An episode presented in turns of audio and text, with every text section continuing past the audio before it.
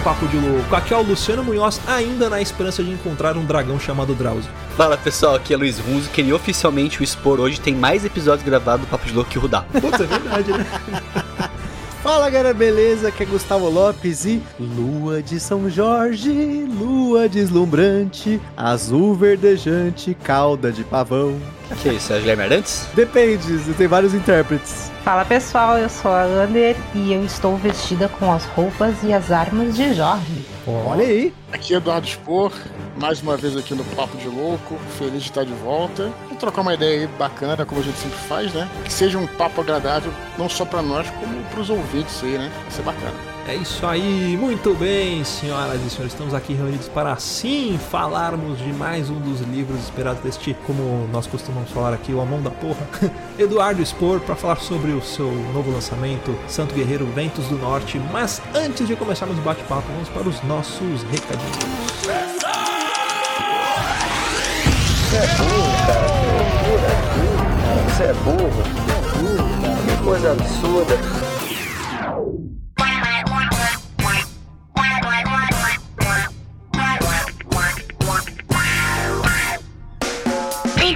Vou deixar aqui alguns recadinhos. Se você quiser apoiar este programa que tanto ama, você pode fazer isso de muitas formas. A primeira é avaliando o programa na iTunes e no Spotify. Sim, agora você também pode avaliar lá pelo Spotify. Então corre lá, deixa suas 5 estrelinhas, porque a sua avaliação é muito importante para deixar o podcast em evidência nas plataformas, fazendo com que os algoritmos nos indiquem para mais ouvintes e aumente a nossa audiência. Segundo, interaja com o programa, mande suas histórias, sugestões, elogios, críticas, propostas comerciais para contato arroba papodelouco.com. E terceira, se você quiser nos apoiar financeiramente e fazer parte de uma casta seleta, o puro creme do milho verde, nosso grupo de madrinhos e padrinhas, onde você terá acesso ao nosso grupo secreto do WhatsApp, acompanhar as gravações ao vivo pelo Discord e muito mais, basta nos apoiar pelo padrim.com.br barra papo de louco, picpay.me barra papo de louco e agora também temos o nosso Pix usando a nossa chave do contato arroba papodelouco.com, mandando qualquer valor a partir de 10 reais, você também fará parte do nosso grupo de apoiadores. E por último e não menos importante, faça parte da campanha do Ololô do Papo de Louco. Apresente o programa para os seus amigos. Quanto mais gente ouvindo Papo de Louco, mais rápido iremos conquistar um exército com nossas mensagens subliminares e dominarmos o mundo. Então é isso aí, lembrando que para conferir o nosso conteúdo na íntegra, todas as novidades, produtos e programas que fazem parte do universo do Papo de Louco, é só acessar papodelouco.com.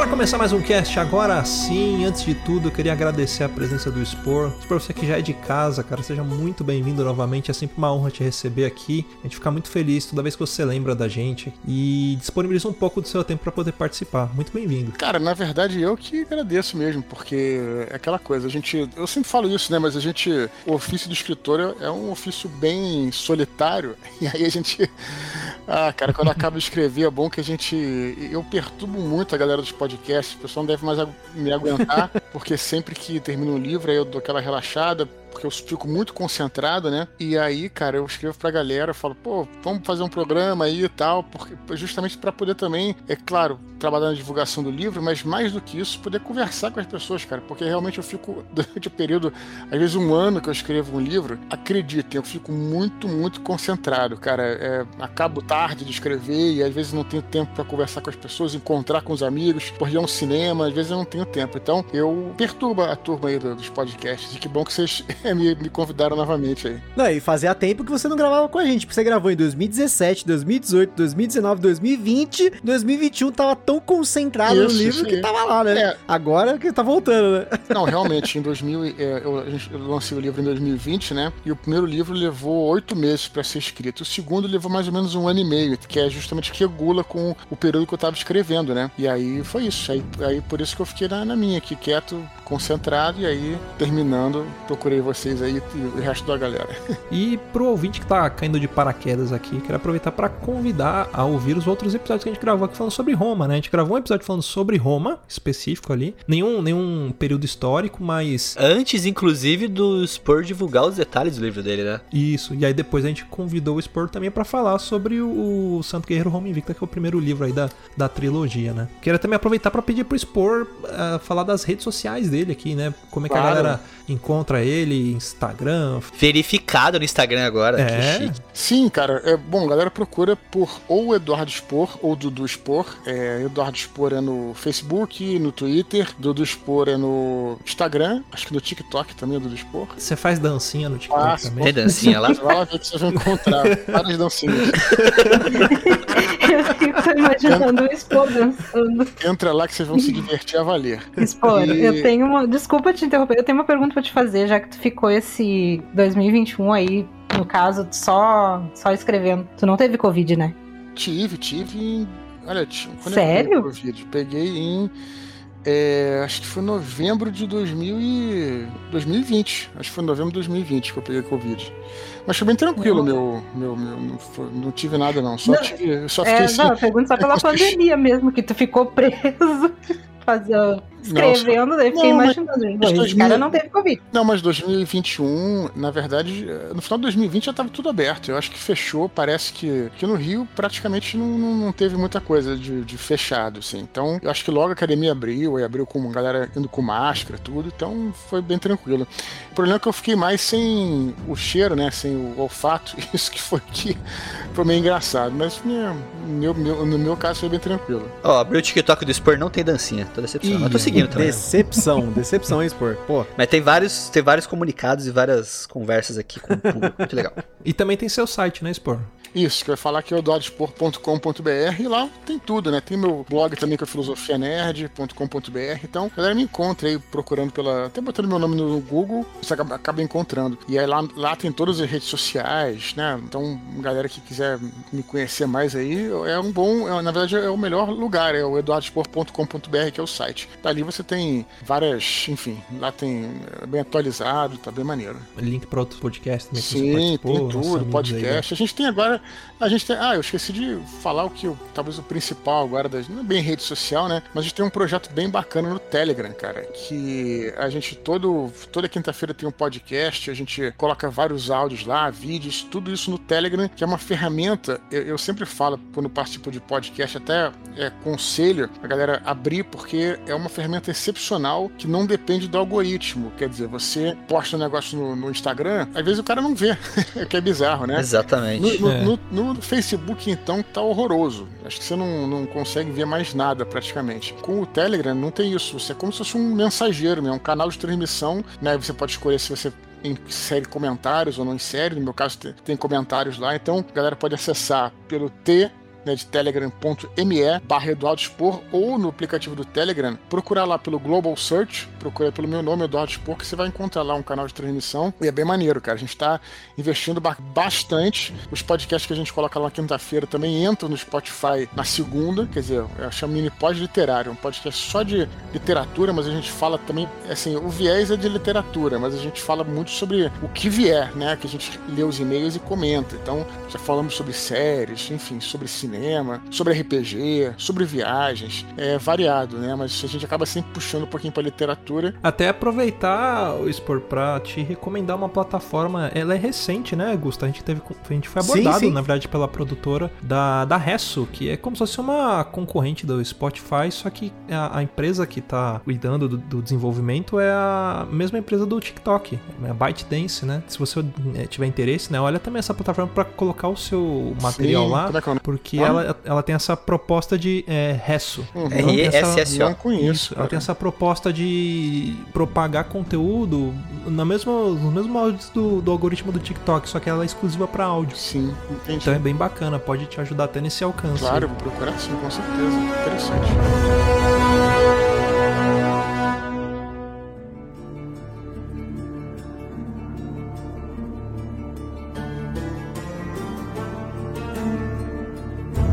Vamos falar sobre o que interessa, né? vamos falar sobre, sobre o livro e tudo mais. Gusta Anders, vocês prepararam algumas perguntinhas, né? vocês querem começar com, pergun- com as perguntas e depois a gente vai, vai abordando as outras coisas? Bora, bora. É Na verdade, a- a- o que eu queria começar, pra- até pra perguntar pro Spor, porque assim, a gente. Pra quem não ouviu, nós gravamos um episódio com o Spor, que é o Papo de Louco 183, Santo Guerreiro, Roma Invicta, que era quando o Spor tava lançando o primeiro volume dessa trilogia do Santo Guerreiro. E naquela época foi a primeira vez que o Spor tava lançando um livro que era um romance romance histórico. Então tinha muita coisa que, assim, pelo menos do que a gente conversou nesse episódio, de expectativas de como o público reagiria a um romance histórico do Spor. Porque até então você tinha ali na Spor só o- os seus romances de literatura fantástica, né? E eu queria saber de você, assim, agora com quase dois anos do lançamento, como que foi a recepção do seu público pra esse romance? Como que ele foi? Qual qual que foi a performance dele em relação a, sei lá, uma batalha do apocalipse? Como que a galera reagiu, né, a, a essa, entre aspas, mudança no foco do seu estilo? Cara, foi excelente. É, eu não senti que teve uma mudança tão grande, porque apesar de ser né, um romance histórico, um livro de ficção histórica, ele é muito. tem muitos temas ali que são meio que meio que é, parecidos com coisas que eu já falava, né? É, os meus livros de fantasia tinham um viés histórico, né? Você pegar, por exemplo, Batalha do Apocalipse, como você citou, quer dizer, é um livro que não é um livro histórico, não, não é um romance histórico, mas você vê que o Ablon ali, né, o personagem principal, passa por diversas eras da humanidade, né? Passa por Babilônia, por Roma, por China, Idade Média e tal. Então tem essa coisa dele caminhando pela história. Então essa coisa da história eu sempre carreguei comigo. Vocês sabem que eu sou figurinha carimbada aí nos Nerdcasts de história, então sou muito fã do tema. Então isso trouxe, trouxe também. E tem aqueles, tem um tema lá do, do herói, né? O personagem principal, São Jorge, que é tipo um, tipo um guerreiro também muito parecido com essas coisas. Tem batalhas, tem ação, viagens, enfim, toda aquela coisa, né? A diferença é que realmente é uma puxada histórica. Então é, eu não senti realmente nenhum problema, assim, nenhum, nenhum estranhamento. É, o que eu destacaria, que eu achei muito interessante, isso não esperava e foi muito bem-vindo, foi alcançar um outro público que eu não tinha. Cara, vocês não têm ideia da quantidade de gente que falou: olha, comprei o seu livro e presenteei a minha avó, o meu avô, porque eles são devotos de São Jorge. Caraca! Muita gente mesmo, bacana. mesmo. Tem até um. eu até retuitei no Twitter, no Twitter lógico, né? É, um cara que tirou foto da avó dele, a avó assim, tipo aquela avó clássica, assim, sabe? Tipo uma velhinha de óculos lendo o livro, né? No caso, o primeiro, né? O Roma Invicta. E aí foi muito bacana, cara, porque é, o, o- a ficção histórica, ela, ela, é, existe uma ideia de que ela não é uma literatura. Eu, eu acho isso bobagem, assim, não é literatura de gênero, né? Mas é, tem-se a, a- a ideia de que a fantasia é uma literatura de gênero. Tem muita gente que lê, mas ah, não lê fantasia porque é um negócio menor. Tem gente que pensa Uhum. isso. Logicamente que eu não preciso nem dizer que isso aí eu acho uma bobagem. E o- a ficção histórica, ela, ela tem uma aceitação maior de um público em geral, assim, né? Do público mainstream. Então isso acredito que facilitou bastante aí e fiquei muito feliz, assim, continuo feliz, assim, com, com a recepção, com a galera que, que, que, que lê, enfim, e, e é isso. Então, então, felizmente, deu tudo certo aí e espero que continue dando, né, porque tem mais dois livros para lançar. O segundo foi lançado agora, né, tá em pré-venda, mas, é, enfim, é mais- Eu, eu sou rato de Amazon, Spor. Eu compro muito na Amazon, compro Sim, muito também. livro. Tipo, minha esposa também. A gente tem uma biblioteca em casa aqui que a gente sim, abastece ela regularmente. E o seu livro, cara, é absurdo a classificação dele na Amazon. Que tem quase 1.500 avaliações, 4.9 estrelas, sabe? Tipo, Nossa, é muito bom. 91% 5 estrelas, porque é, e todos os comentários são realmente citando essa questão, né? Do, sim. que é uma pesquisa histórica muito pesada, muito, muito, muito formidável feita ali no livro, né? Porque até uma coisa que você cita é que os livros são contados de pontos de vista diferentes, né? De um livro pro outro, né? Sim, E, e talvez, talvez seja a maior expectativa para segundo pro segundo volume, né? É, porque o que, que eu fiz ali, eu já nem sei se eu falei isso no, no outro programa, mas eu tinha essa esse objetivo, cara, esse sonho, essa, esse, essa coisa de querer fazer um livro só, porque eu tinha vindo do, de uma tetralogia, né? Na verdade, eu escrevi o Batalha e logo depois emendei com Filhos do Éden, né? O primeiro, o segundo, o terceiro. Então, assim, pô, eu, e tudo no mesmo universo, os quatro, né? Por isso que a tetralogia angélica, os quatro foram, estão conectados, embora o Batalha seja independente, mas eles estão conectados e tal. E aí eu falei, beleza, cara, mas será que eu não consigo de jeito nenhum escrever um livro só, cara? Porra, tem que fazer isso. Até porque, até porque eu queria, assim, até em termos de. Em termos literários, em termos artísticos e em termos de marketing, sabe? As duas coisas, sabe? Entendeu? Pô, o cara poder pegar um livro e comprar, entendeu? E, e- é, eu não acho ruim ter continuação, não, mas a minha cabeça era essa. Pô, eu queria me desafiar em fazer isso. E aí eu realmente não consegui, cara, porque o que se impôs foi justamente a pesquisa. Quer dizer, você, eu pesquisei e vi que tinha tanta coisa para se falar que eu ia empobrecer demais a obra se eu colocasse num volume só, porque eu ia escrever muito, ia ser um livro de mil páginas por aí, e ia faltar coisa, né? Então eu acabei que eu dividi em três e tal. É, só que eu falei, pô, mas como é que eu vou fazer? Eu, eu realmente queria, eu, eu, eu, não queria frustrar o leitor, eu queria que ele tivesse a oportunidade de pegar o terceiro e ler, né, sem depender dos outros, né? Eu queria. Então, qual foi a, a, a jogada aí, a malandragem que eu, que eu coloquei? cada livro, então, logicamente sou eu que escrevo o livro, obviamente, mas na fantasia do livro, na ficção do livro, ele é escrito por é, personagens do livro, né? No caso, é, o primeiro é escrito por Helena, né, que virou a Santa Helena, que é a mãe do imperador Constantino, e aí o segundo livro passa a ser escrito por Eusébio é, de Cesareia, que é um bispo que existiu mesmo, que estava até trocando cartas com ela, no, com ela no, no primeiro livro. Então passa para outro narrador, né? E aí quando passa para outro narrador, ele passa a escrever essas cartas para o imperador, e aí ele até faz uma recapitulação, né, dizendo que, olha, eu sei que o senhor não, não, não teve oportunidade de ler o primeiro, que estava na guerra, tal, daquela malandragem, aquele jeito brasileiro lá, e aí você acaba se situando. Então, resumindo, quem quiser ler os livros, né, ainda não sei o terceiro, mas quando estiver todos saídos, todos né, lançados, o cara vai poder ler, por exemplo, o terceiro sem ler os outros. Eu espero que leia todos, logicamente, mas você poderia fazer isso, porque ele. São independentes. São independentes, na verdade. É, tanto faz a ordem, né? Tanto faz, cada livro ele se foca numa, numa fase da vida desse personagem. Então, o primeiro é, é isso, né? Fala dos pais, né? Dos pais do São Jorge. É ele a infância, adolescência e ele jovem, né? O segundo livro, né? Que está saindo agora é, é ele já como adulto, quer dizer, já ele já é um tribuno militar. O terceiro, justamente falando sobre o martírio. Mas a maneira como eu construo construo é de que você pode ler e, né, sempre quando eu falo alguma coisa que, que seja importante, eu retomo, né, porque também tem, eu tenho esse recurso de ter um cara dentro da história explicando, entendeu? Então ele vai lá e explica, olha, isso aconteceu, né, em tal lugar e tal, ele, ele vai explicando para que você entenda, né? Então foi essa, esse macete que eu coloquei aí. Eu acho que até no final das contas ficou legal, cara, porque acabou que é, eu consegui escrever uma história maior no final das contas. Acabou que a história, cada livro tem sei lá, 500 páginas, então vai ser uma história de 1500 no final,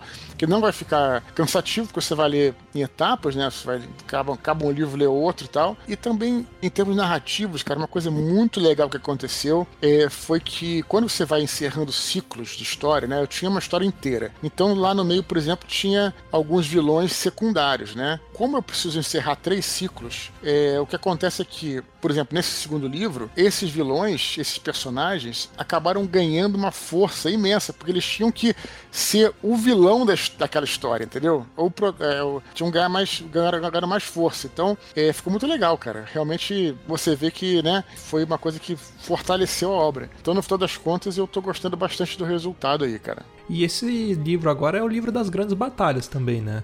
É, eu, sou, eu sou um grande fã assim, de, de, literatura de guerra e tudo mais. Então o leitor ele pode esperar por isso, né? Por essa fase mais de, de, de batalhas, de combate, né? É, porque o primeiro até tinha, né? É, assim, com o pai do São Jorge, mas aí antes do meio do livro ele, ele morre, o pai do São Jorge. E aí ele é um garoto ainda, adolescente. Então, não, claro, tem lá os testes Sim. dele, os duelos, tem uns duelos e tem as, as brigas e tal. Só que ele não entra numa, numa batalha campal, né? E agora, como tribuno militar, ele já vai. Aliás, o, o livro é sobre isso, né? O, a, uhum. acho que o acontecimento principal do livro é essa batalha é, que acontece na Germânia, né? Enfim. Mas é uma batalha que acontece entre os romanos e os francos, uma tribo germânica que fica lá no, bem no norte da, da Europa, né? Lá, norte da Europa, mas na, no, no, no, Rio Reno, né? Na, que era chamada da fronteira do Rio Reno. E aí os francos eles estavam dificultando a, a, travessia dos barcos romanos para a Britânia, que eles queriam atravessar o Canal da Mancha para chegar na Britânia, porque tinha uma rebelião lá. E sempre que os navios romanos tentavam atravessar o Canal da Mancha eram atacados por esses piratas, que eram piratas francos, né? Piratas dessa tribo. Então, o objetivo é você chegar até uh, uh, você tomar o porto deles lá em cima, no Reno, né? Então, uhum. tem essa grande batalha, que é chamada de Batalha do Reno. É bem interessante e tal. Ela é pouco descrita pela história e né, nessas lacunas é que você entra com a, com a ficção e acaba ficando uma coisa Sim. bem bacana, né? E até nesse negócio das lacunas, Spor, eu me lembro que a gente falou no outro cast, né? Sobre os historiadores chatos, né? Aqueles caras ah, é. que não é o historiador estudioso, aquele cara que sabe e entende que existem essas lacunas, né? Você enfrentou durante esse tempo aí alguns chatos aí falando, não, mas isso aqui não tem como ter acontecido assim por A mais B, mas às vezes não tem nada a ver o argumento do cara. Ele até comentou a respeito do, do nome do mar, né? Mar Mediterrâneo, Ah, que é, na sim, época sim, não, sim. não Exatamente, documento, exatamente. É. E eu até ia comentar que, porque, tipo, a minha filha, ela tá, ela tá na- no ensino fundamental ainda, né? Ela tem 11 anos. E é impressionante, assim, ah, o quão, como se diz, enferrujado são as aulas de história, né? Porque, tipo, se tivessem mais esses, esses assuntos, talvez até as próprias crianças gostariam, né? inter- se interessariam mais pela história Uhum. em si, né? Porque, tipo, é meio, eu vejo pelas, pelo que ela traz, às vezes, né? Sim. Dos conteúdos dela, da escola, e eu fico pensando, cara, que coisa maçante. E aí, às vezes, eu entro em outros assuntos dentro da história e ela, mãe, mas isso aí eu não sei. Eu pois é, mas era pra te ter estudado isso na escola, né? E no fim, não. E, e o quanto é enferrujado isso, né? E outra coisa que eu gostaria também de te perguntar é a respeito, assim, ó, por exemplo, tá, tu tava naquela vibe dos anjos, batalha e tudo, e aí tu simples, tu foi pro lado do santo, né? Eu sei que o, o São Jorge não foi a tua primeira opção, acho que foi a terceira, né, se não me engano. E daí, tipo assim, o que que fez tu brilhar o olhinho e pensar assim, cara, eu vou escrever a respeito desse guerreiro, dessa história, dessas batalhas e começar, tipo, desde o início, tu esmiuçar, na realidade, a vida dele, né? Olha só, toda história ela é movida por conflito, né? Quanto mais conflito você coloca na sua narrativa, melhor. Quer dizer, é, é ali que as histórias, né, elas só existem porque existe um conflito, né? Quando tá tudo resolvido, você não tem o que contar ali, né? Você conta um, um, um caos que aconteceu quando realmente é, tem essa tem esse atrito, esse conflito, alguma coisa ali para ser dita, né? E o que eu observei nesse personagem, nesse- tem vários santos e tal, mas eu achei ele, inclusive, vários santos militares, né, que já é um pouco uma coisa diferente, né, já é uma, uma coisa estranha, né, assim, você pensar que um santo, ele também é um É. guerreiro e tal, existem vários, não só São Jorge, que morreram nessa época, tem São Cosme e Damião, tem São Sebastião, São Expedito, tem um monte, mas ele é ainda uma coisa mais é, é- é mais particular porque ele tem um conflito interno dele, né? Porque o que acontece é que ele é um, ele é um cristão, né? E ao mesmo tempo ele é, ele é um, um soldado romano. E além disso, ele era um, ele acabou se tornando um, um guarda do imperador, um guarda-costas, um segurança do imperador. Então, é, quando o imperador é, era muito próximo a ele, segundo a, a tradição, né? Segundo as lendas e tal, e não queria matá-lo, né? Ele teve uma época que quando teve a perseguição de 303, a ordem era para que os soldados sacrificassem, né? Fizessem um sacrifício é, no templo de Júpiter lá e para mostrar que não eram cristãos e que se submetiam ao imperador e aos deuses romanos. E aí ele não quis e tal, e com isso ele perdeu muita coisa, mas ele tinha tentação ali de qualquer momento dizer não, porque o imperador De tudo para não, para não. Isso tô falando, não tô falando dos livros que, assim, inclusive é o último não escrevi. Tô falando da tradição mesmo, né? E além disso ele tem essa coisa, né? A, a mãe dele era cristã, o pai dele era, era, era um guerreiro romano, tal. Então ele tem essa contradição, esse conflito dentro dele. Então quanto mais conflito, melhor para você trabalhar um personagem. Um personagem que tá ali resolveu tudo que tinha que resolver e tal, não, né, não é interessante para que a gente escreva sobre ele. Quando o personagem está em conflito, é interessante demais. Então, eu encontrei esse que eu achei, né? Os santos militares já são interessantes e ele ainda mais por causa dessa, Sim, desse aspecto aí. Então, eu achei que, pô, teria muita coisa para se falar ali. Porque ele, ele é, né? Tipo, ele é muito popular aqui no Brasil. Mas se tu sentar às vezes e conversar com alguém, por exemplo, e, e perguntar assim, ah, tá, mas tu sabe exatamente como que surgiu, ah, qual é a verdade, a real história do São Jorge? Acho que acho que 80% da população brasileira não sabe. Acho que eles meio que são devotos, mas não, não tem muita noção, Não, né? o que é curioso é que até Não sei se eu tô falando alguma bobagem, Não, mas não, enfim. perfeito. O que, mas o que é- além disso, o que é curioso é que a própria imagem do São Jorge, é- ela transmite um conceito que é totalmente errado, com todo respeito aí, né? E na verdade não precisa nem ser certo. A gente tá falando aqui de religião, né? O cara quer adorar uma, é, quer adorar uma imagem, quer se inspirar, pela- beleza, né? Liberdade religiosa sem problema nenhum. Mas em termos históricos, a própria imagem do São Jorge, ela é enganosa, porque ela nos, é, é o que você vê quando se, na maior parte das imagens de São Jorge é um cavaleiro medieval, né? É, com aquelas roupas, aquela armadura e cavalo, quer dizer, cavalo, logicamente, mas assim, não tem nada a O ver. próprio dragão, É, né? é, o sim, dragão é, sim. é- é me- é medieval também, também, né? também é medieval. Mas além disso, né? Eu, eu nem pensei no dragão, porque o dragão você ainda pode considerar que é uma coisa simbólica ali. Mas agora, ah, você vê o cara com aquela armadura bem medieval, característica da até, da- até da, da baixa Idade Média, né? Da Idade Média mais recente, não tem nada a ver com a história verdadeira de um cara que eh, viveu no terceiro século, tá entendendo? No final do terceiro século. E aí, é, essa que é a questão. E aí, olha a oportunidade que, tinha, que eu tinha, né, de contar essa história verdadeira, entre aspas, né? Porque é, o cenário é verdadeiro, o cenário é real, né? O personagem ali é, é semi-lendário, assim, tal, meio histórico, meio lendário. E a oportunidade de se criar uma, uma história é, nesse período do Império Romano, que a gente já falou aqui, né, no, em outros programas, que é uma coisa assim, pra mim é um troço impressionante, assim, é uma época incrível que cada vez que eu estudo fico mais apaixonado por esse período. Mais do que, muito mais do que, pô, eu, eu sou RPGista, né? O RPGista ele gosta muito da Idade Média, mas cara, quando você vai estudar esse, especialmente esse período do Império Romano, que já tem, por que eu tô falando esse período? Porque é no período que já existe o cristianismo. Pô, cara, é um troço é, é muito mais próximo do RPG, porque você tem uma- um monte de religiões ali é, no tabuleiro, né? Não é na Idade Média isso é, é, é- é protagonismo da igreja praticamente, pelo menos na Europa Ocidental. Tem deidades também, né? Uhum. Claro, lógico. Tem, tem uma coisa assim, um- um- é, um, é, um, é um vasto cardápio ali, sabe? Então, até mais parecido com uma, com uma aventura de RPG, se você for pensar bem, você tá entendendo? Então, eu achei incrível essa, essa, essa oportunidade aí. E eu fico empolgado falando, porque é muita coisa legal. Eu já tenho a manchete falando aqui que é o Eduardo Spor fala que Edson Celular e Mundo da Lua não é precisamente correto historicamente, porque ele usa armadura medieval. Isso eu lembro. falaram. E ele tem, um- tem um dragão chamado Drauzio, que eu ainda espero ver um dia em alguma obra do Spor.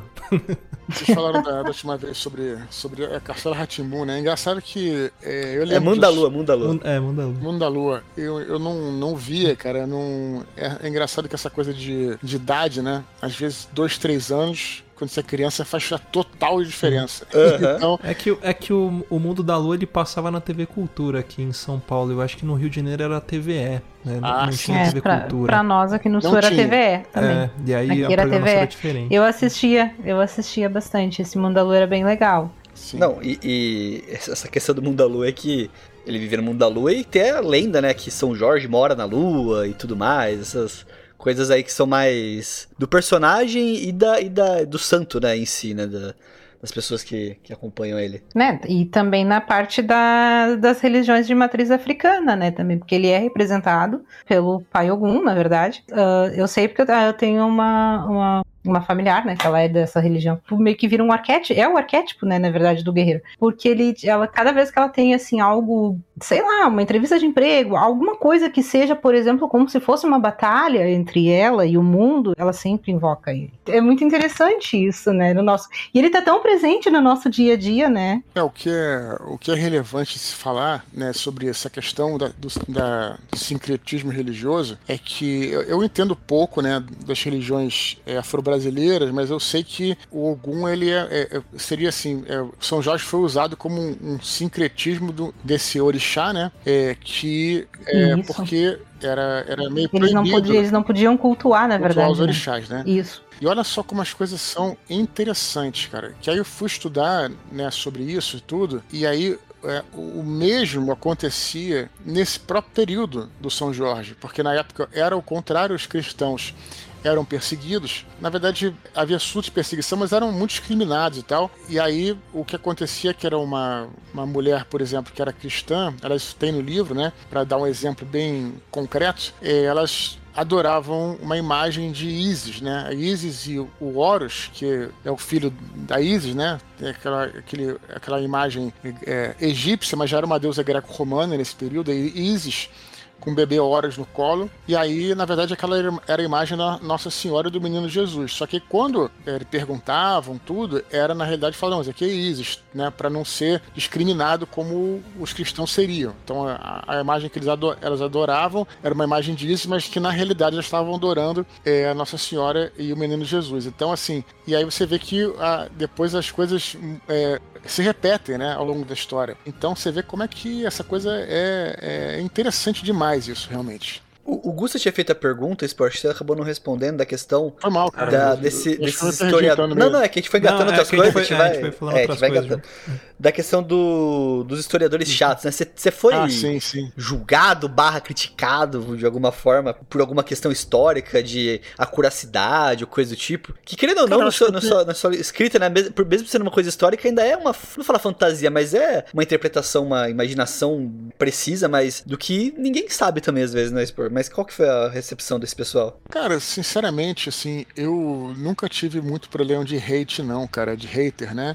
É engraçado, cara, não sei. é, foi tranquilaço, né? É, alguns historiadores leram aí, e, e, enfim, e compreenderam que é, uma, que é uma história de ficção, né, cara? E eu realmente nunca tive problema, assim, desde a Batalha do Apocalipse, um ou outro coisa de igreja, mas muito pouco, algum um ateu ou outro não gostou, mas assim, muito pouco tal. E eu, cara, fujo de polêmica, não me envolvo em nada disso, eu não tenho, nem- não tenho nem tempo, assim, de, de. Sabe, a galera que fica tretando na internet, eu tenho tanta coisa pra fazer, tenho tanto trabalho pra fazer, cara, que eu nem. Sabe, Gasta tempo. então, então talvez por, então, ta- então, talvez por isso, assim, acho que a galera não, não me coloca como alvo, assim, sabe?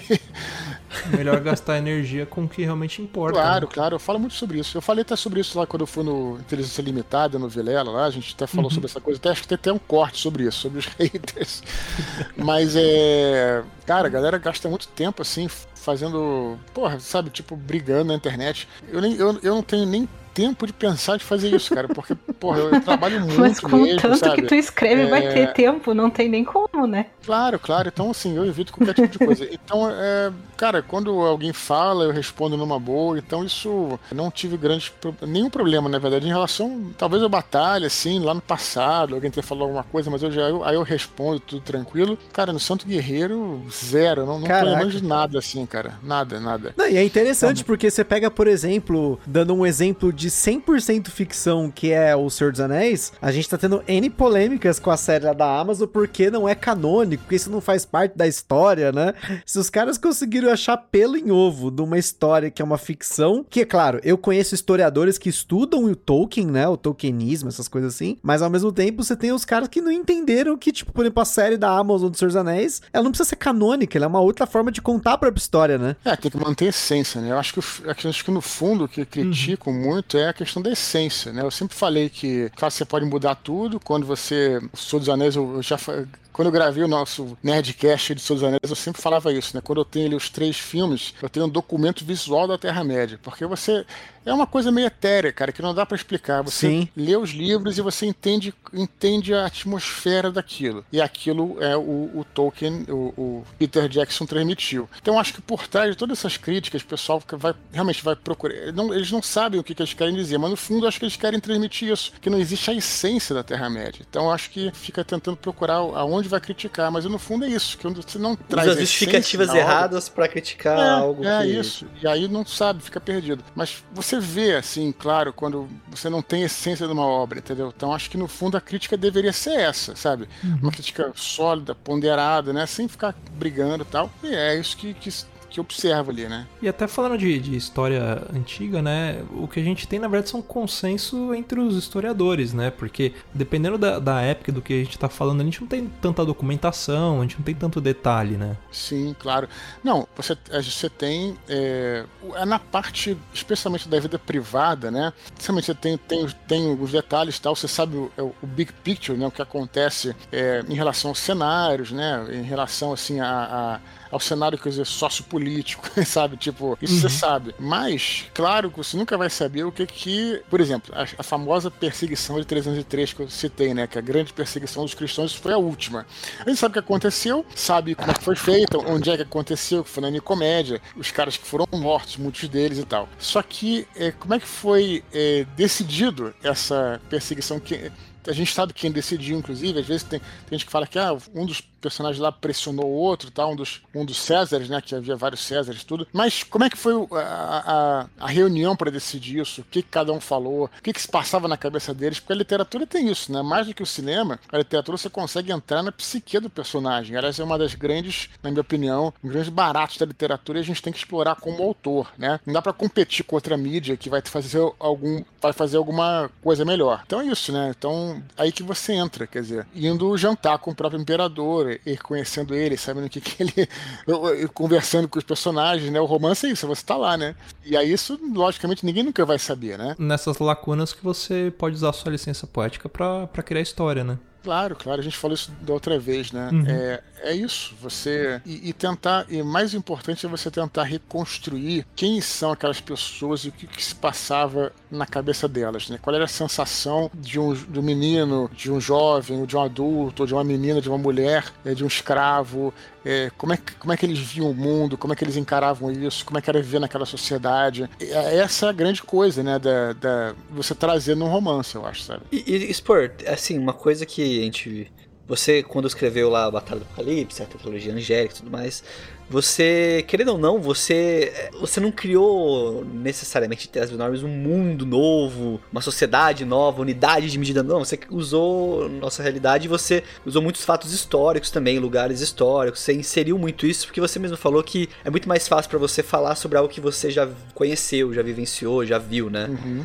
Inclusive até lugares que já visitou mesmo, né? Isso, já que você visitou, inclusive, e tudo mais, né? Você precisou de fazer mais alguma pesquisa de falar de campo, assim, pra escrita desse, desse segundo livro? Ou você já tinha material suficiente? Quando você terminou É. o primeiro livro, você falou assim, beleza, acabei o primeiro volume, e agora? Tipo, você já tinha em mente como você ia seguir dali pra frente, em cima disso? Não, eu tinha, tenho roteiro de tudo. Como eu planejei um livro só, então eu sei de tudo que vai acontecer do começo até o final. Em relação às pesquisas, foi uma grande. Ah, ensina o George Martin aí, ó, tá? É, isso eu acabei. Eu sempre, eu sempre faço, né? Agora, em relação às pesquisas, é, o que acontece foi que realmente eu, eu fiquei bem frustrado porque eu queria fazer essas viagens todas, né? Eu queria ter ido pra Alemanha, na verdade. É, porque é lá que se passa uma parte do livro e a fortaleza tá lá ainda, tá? as ruínas estão lá, essa fortaleza onde eles ficam, né? Na Alemanha. E até no primeiro livro tem uma foto minha lá na, na, na igreja de São Jorge e tal. E aí eu falei, pô, ca- cada livro vai ter uma fotinha bacana, bonitinha e tal. E aí vou tirar essa foto na Alemanha, né? Pô, cara, e aí, claro, veio a pandemia e foi impossível viajar. Mas a lição é o seguinte, a lição, né? Que aquilo não pode paralisar. Ainda mais hoje que você tem. Por exemplo, eu, eu- eu vou falar logicamente do Google Street View aí, que é, é- você vai no local, vê e tudo, etc. Mas, cara, você consegue encontrar, inclusive encontrei um vídeo é, de umas brasileiras que foram nesse nesse sítio arqueológico e filmaram tudo lá falando aqui é tal lugar e tal. Então você realmente consegue encontrar na internet. É a mesma coisa, não é. Mas se você não puder fazer, isso não vai te paralisar. Assim como é, quando eu escrevi Batalha do Apocalipse, eu não tinha ido para Israel, não tinha ido para Terra Santa. E eu tive que me virar, eu tive que fazer com que eu, com que eu conseguisse, né? E foi dessa vez eu não pude viajar. Mas aí, cara, é, enfim, acabei lidando com a situação. Mas é isso, eu tinha já tudo planejado, tudo, e talvez, quem sabe, que o terceiro livro consiga retomar as viagens aí. É, tipo, quer fazer uma promoção, né? Quer ir à Disneylândia com o Polegar Vermelho, quer ir à Alemanha com o Eduardo que o. Faz uma excursão, vai todo mundo junto. Não, já, me- já me Vamos todo chamaram. mundo junto.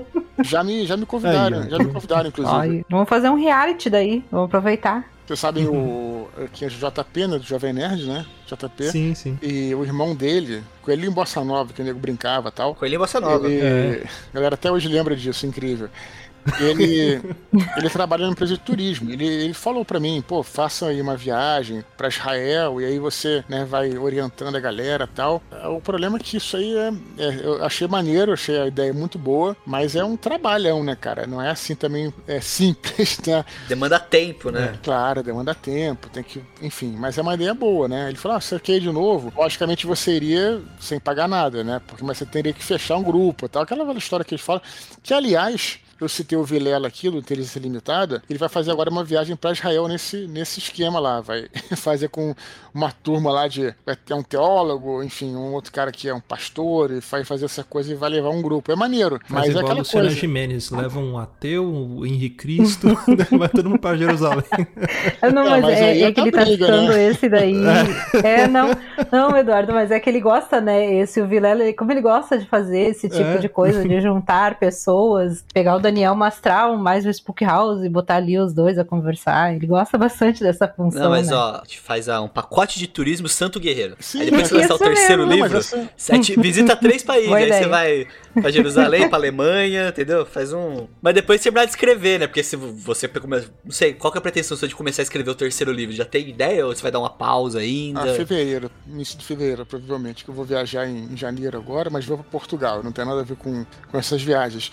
Mas é fevereiro. Mas seria maneiro, né? Enfim, é, é, é uma coisa que até pra. Até, até em termos de fantasy, se for enfim, explorar a parte, claro, legal do Santo Guerreiro, aí é perfeito, que elas têm muita coisa bacana.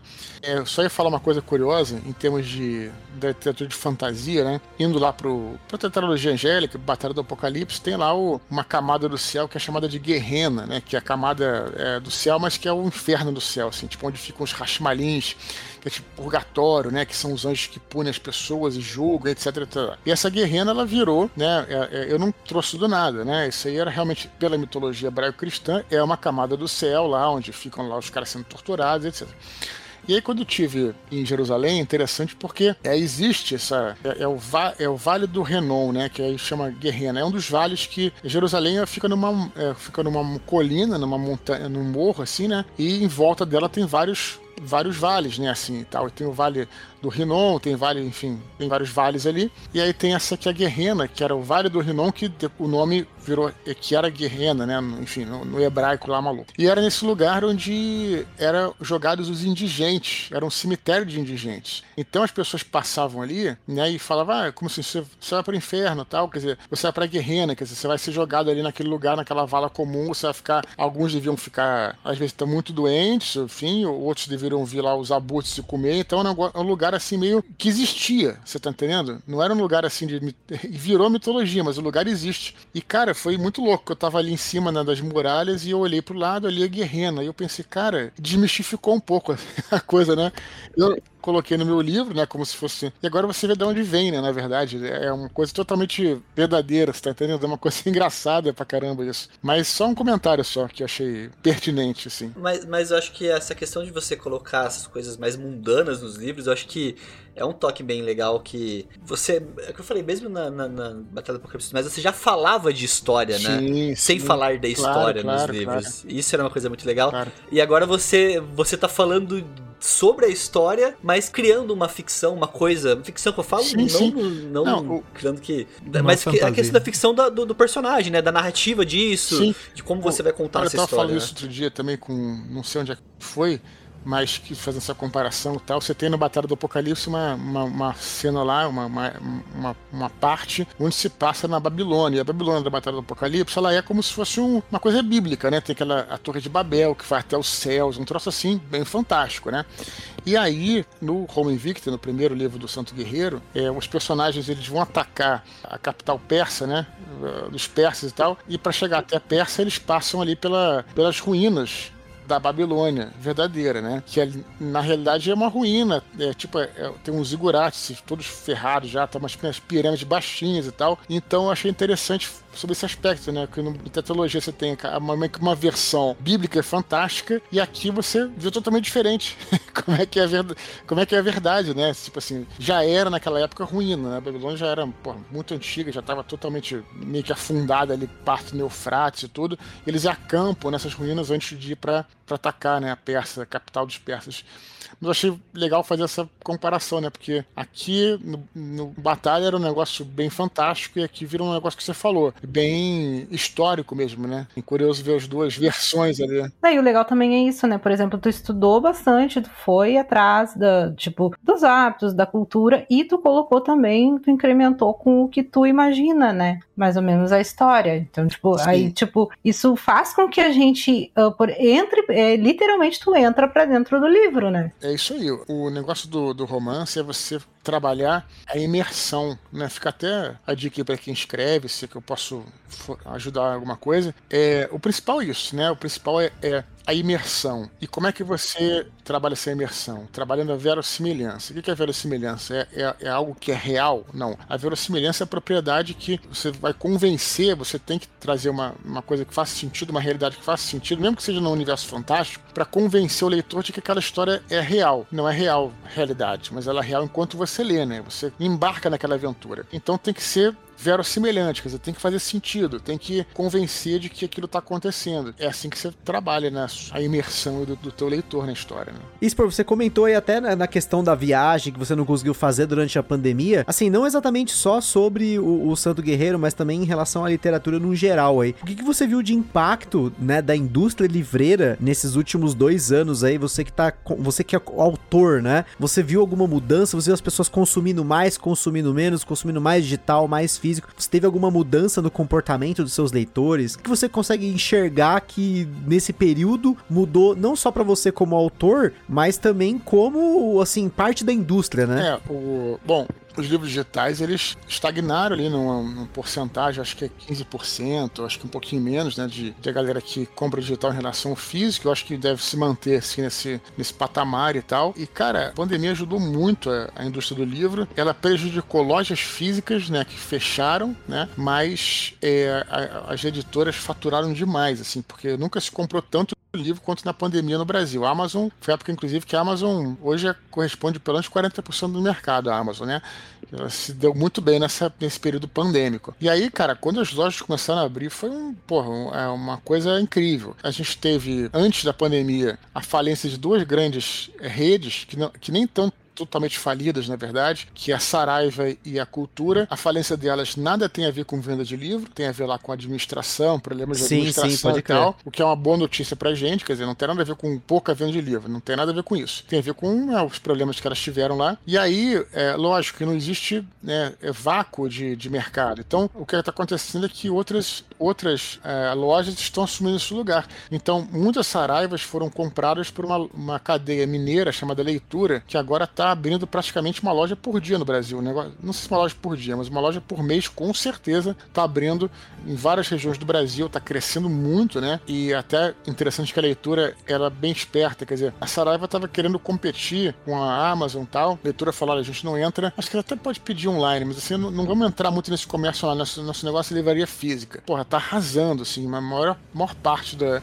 das minhas sessões de autógrafo agora vão ser, inclusive, leituras, né? Então, assim, tá crescendo muito o mercado, tá excelente e a pandemia nesse ponto ajudou muito, né? E aí quando terminou a pandemia, a galera, porra, vamos sair para para comprar. E inclusive a Bienal do Livro de São Paulo foi assim, é a mais lotada. Eu estava lá. Todos os tempos. Eu não consegui dar um passo Sim. sem. Assim, minha esposa, assim, minha esposa, a gente saiu da Bienal, a gente levou uma mala vazia, né, que é o padrão rato Sim. de Bienal, né? Voltamos com 38 livros, inclusive eu peguei um livro seu lá. Eu peguei o Filhos do Éden, autografado na Bienal.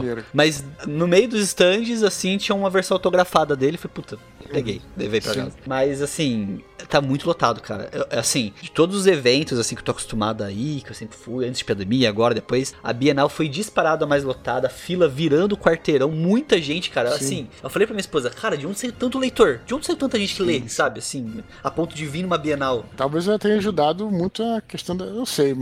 A galera tava muito represada, né? Essa coisa de vontade de sair, de encontrar. Também, né? As Aquela euforia sim, também de sim, voltou, né? perfeito. né? Então essa que é a perspectiva do mercado aí, na minha visão. Eu, por um bom tempo, eu também tive que optar pelo, pelo livro digital e tudo, mas assim, vou dizer para vocês, nada como a gente pegar um livro na mão, né? Uhum. Assim, Uhum. e folhear ele, ler Cheirar. ele. Assim. É, é, é o cheiro de livro é, é maravilhoso. Eu, eu, é, eu prefiro tem, mil vezes mídia física do que digital. Exatamente, porque assim, eu por um bom tempo tive mesmo que, que correr pra, pra mídia digital, mas assim, o livro, nada substitui o livro. É, não, só, tô, só quero físico. reforçar que não tem nada, absolutamente nada contra e-book, nada disso, não. Não, ah, não, não é não, nem o nada contra, mas é a questão tenho, da sensação Mas é questão mesmo, de preferência. Né? Eu tenho, eu, assim, eu leio muito online também, é, divido muito minhas leituras entre online e físico, mas a leitura física, eu acho que ela cria para mim uma... Uma imersão maior. Uma imersão, eu, mas ah. também não é imersão a palavra, é a questão mais de, de, de um Você tá focado ritual, ali, é um ritual, ritual exato. É. ritual, da leitura, entendeu? Ele é muito mais é, prazeroso. Eu também acho isso, particularmente. Assim como era você... É como se comparar o, o LP com, enfim, com uma mídia MP3, né? É, é, assim, é a mesma música, uhum. tranquilo, você vai se emocionar, vai escutar a música de, de igual mas existe um ritual quando você comprava o LP. Não sei nem se vocês têm idade para isso, mas você abriu o LP quando era um álbum duplo, né? Você colocava lá na, na, no toca-discos, aí você inclusive tinha os encartes que você acompanhava a música olhando a letra, tá? Então, quer dizer, é outra, outra, realmente outra relação. Outra pegada, né? Tem né? esse ritual que você citou aí, que é o ritual que é parecido com o livro. Eu acho interessante isso também. E, e, e pra gente até finalizar isso, pra galera que tá no hype do livro, que tá esperando e tal, que, o- que dicas de mídia, sei lá, de filmes, de série que você daria pra galera pegar alguma coisa nesse mesmo período histórico? Vou ser sincero que eu também gosto muito dessa parte desse Bah, período histórico. Então eu, que eu show. queria o que, que você tem de dica aí pra dar pra galera pra poder assistir alguma coisa nova, alguma coisa velha, não importa, mas que esteja dentro desse período pra ficar no hype aí. Pô, cara, por acaso, esses dias aqui eu fiz um- uma lista de filmes e séries, assim. Tu já sabia, né, que iam te Não, perguntar, né? Eu achei que vocês tinham até visto, porque é muita coincidência, cara. Tem, tem um espião aí. Olha, assim, é, eu recomendo. Olha, tem aqui, eu até vou falar aqui, ó. Por exemplo, eu comecei, começaria com séries, né? É, acho que a coisa mais legal que teve sim de Roma até hoje foi a série Roma, que é da HBO, 2005, né? É uma série assim espetacular. A HBO ali porra, foi antes, inclusive, da, de, bem antes de Game of Thrones e tal. Quer dizer, eles estavam aprendendo ali, eles gastaram muito dinheiro, inclusive, porque eles quiseram fazer as coisas ipsilitras, né? Exatamente como era. Então, série Roma, procura na HBO, cara, é excelente. Né? Outra série, da, da- no caso da da Netflix, que retrata enquanto Roma se passa na cidade de Roma. Essa série que eu tô falando agora, Bárbaros, né? Que se passa justamente na, na fronteira Excelente, do, né, do- excelente. uma batalha que tem entre os romanos e os, e os queruscos, inclusive. Essa série, ela, ela, enfim, ela, ela tem uma coisa interessante, né? Que ela é uma série alemã, os bárbaros falam alemão, eu achei isso meio caído, porque deveria falar alemão da época, mas falam alemão de hoje em dia, tudo bem, mas a série é alemã. E os romanos falam latim, cara. Os caras aprenderam a falar latim, tem que botar, inclusive, coloca Muito inclusive na, na, na legenda, em vez de botar dublado, porque, cara, os caras eles falam latim, e aí eu até, inclusive, vi um vídeo de um cara que era um linguista, tudo, até italiano, o cara falou, não, eles, inclusive fizeram latim é, clássico, né? Porque tem o latim eclesiástico, que é mais recente, da Idade Média, e botaram o latim clássico. Então a série tem essa coisa muito bacana também. De filmes aqui, os, os recentes, tem o Gladiador, que é um clássico também, já virou um clássico, né? É um puta de um filme. Tem aqueles probleminhas históricos dele lá, mas, cara, não quero nem saber. O bacana é você realmente, vamos dizer assim, é, submergir na história, né, cara, e ser envolvido por ela, né? Então, o Gladiador é outro filme 2000, de 2000, né, o Gladiador. Tem um filme de 2009 que é espetacular, que eu não encontrei nenhum serviço de streaming, chama Alexandria. Em inglês chama-se Ágora que é com a Raquel Weiss, que se passa lá no, no final do período romano, já é pô, a decadência do- de, de Roma, e é Alexandria. E é justamente na época em que é, a religião muda, oficial muda de, do paganismo pro cristianismo. E puta, o filme é incrível, cara, é muito maneiro. A Rachel Weisz faz uma filósofa, a Hipátia, que era uma filósofa verdadeira da época, tudo.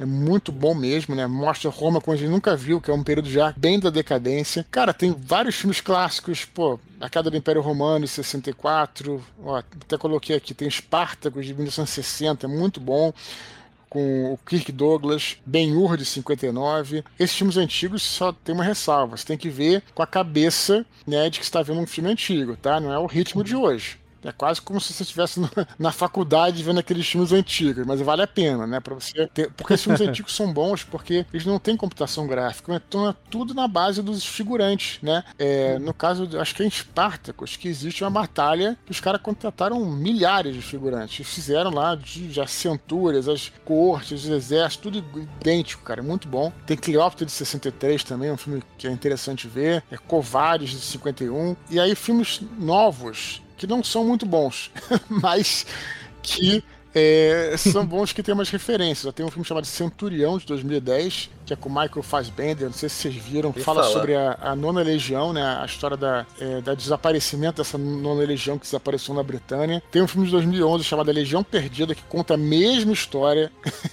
só que, é- só que é aquele cara, o...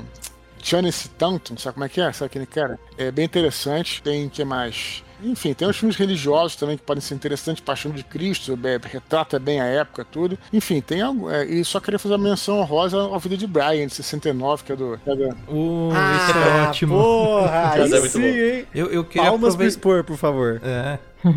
Eu queria aproveitar também, se vocês me permitirem, indicar Claro. aqui, né? Assistam Calígula também, que é muito bom, só tem que tomar cuidado com o Ciro Darlan, vai Ele vai proibir. morrer, agora ele tem um treco. Isso aí só vai, você vai encontrar em serviços de streaming obscuros, né? É, só na Deep Web. Não, Não não, consigo eu ver mais que uma 5 coisa pra minutos desse filme.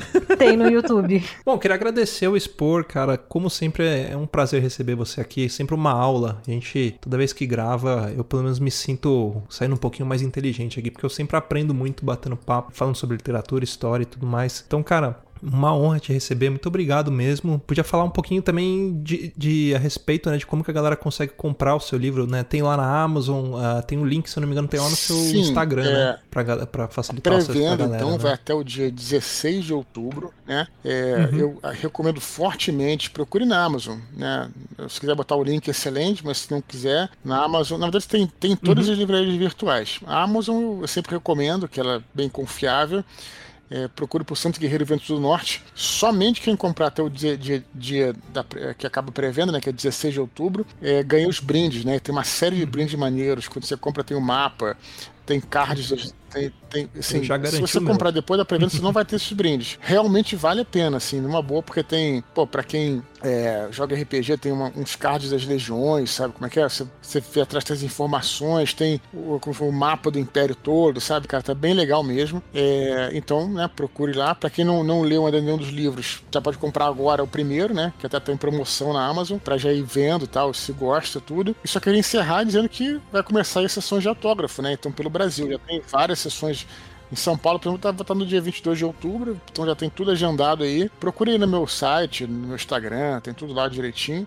E vai a oportunidade de a gente se encontrar, né? Então, fica aí a, Sim. Não, vou fazer igual o Faustão aqui, ó. 22 de outubro lá em São Paulo, 23 de outubro Campinas, Rio de Janeiro, depois dia 5 de novembro Curitiba, dia 12, Porto Alegre, dia 13, Brasília, dia 19, lá na Livraria Leitura. Tu Livraria Leitura, hein? Pelo amor de Deus. É, Eita, 20 de novembro em ainda. Goiânia, 26 de novembro em Belo Horizonte, Fortaleza, dia 27. Tá no Instagram do Dudu Sport, Ô, você vai lá, tem a louco, sequência é. de tudo que, Ah. tudo que tem dessas das sessões de autógrafo aí. Achou no pessoal no profissional. é. Tanto no pessoal quanto no profissional, essa fera aí, bicho. Só falta um arquivo confidencial, né? Chamar o Rex, o Coelho Bossa Nova.